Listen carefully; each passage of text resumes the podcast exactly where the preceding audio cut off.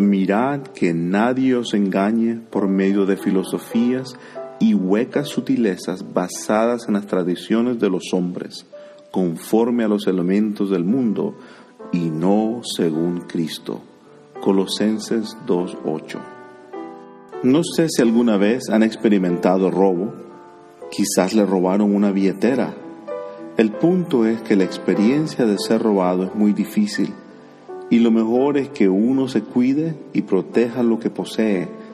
Y en Colosenses 2.8 podemos ver que Pablo le dice a esta iglesia que tengan cuidado de que nadie se le robe la verdad a través del engaño. El engaño roba a la persona la verdad. El engaño no cambia la verdad. Esta siempre lo será. Pero en este pasaje Pablo les dice a la congregación entera de que cuidado ellos se dejan cautivar por cosas que no son pertinentes al Evangelio.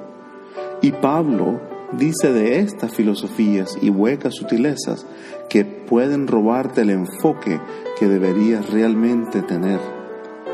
Debemos de recordarnos que Pablo dijo una vez en la carta de los Gálatas que en el judaísmo aventajaba a muchos de sus contemporáneos en su nación, siendo mucho más celoso de las tradiciones de sus padres. Él había, antes de haber recibido a Cristo, defendido doctrinas y tradiciones humanas. Sin embargo, al haber creído en Cristo, se dio cuenta del verdadero Evangelio y conoció el plan de Dios para con la vida de todos y lo vemos entonces arduamente predicando a Cristo crucificado. Así fue como él contendió con aquellos que aplicaban tradiciones humanas como la circuncisión, como una condición para ser salvos. Pero, ¿cómo uno puede identificar las sutilezas huecas y filosofías que te engañan?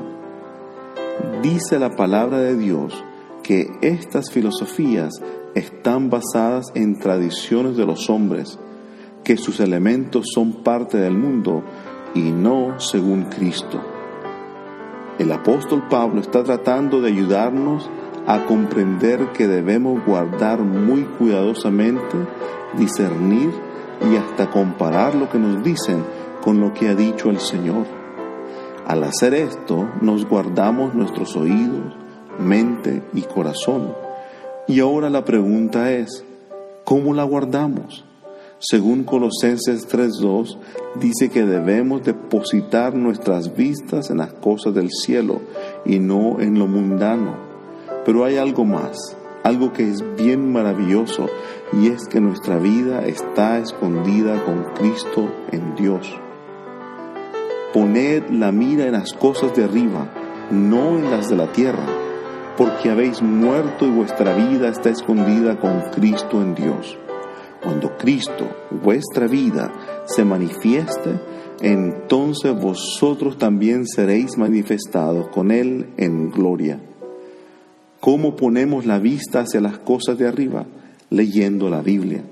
Y vale la pena decir que no nos podemos dar el lujo de ser engañados es necesario discernir y meditar en la palabra de Dios y debemos depositar nuestras vidas en las cosas celestiales y divinas.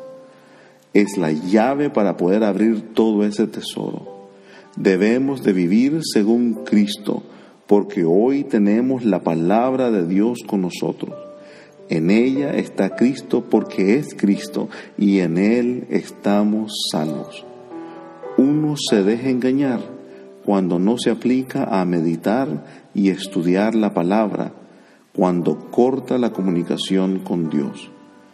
Ayúdanos, Padre, a poder discernir tus enseñanzas para no ser engañados y vivir conforme a tu voluntad.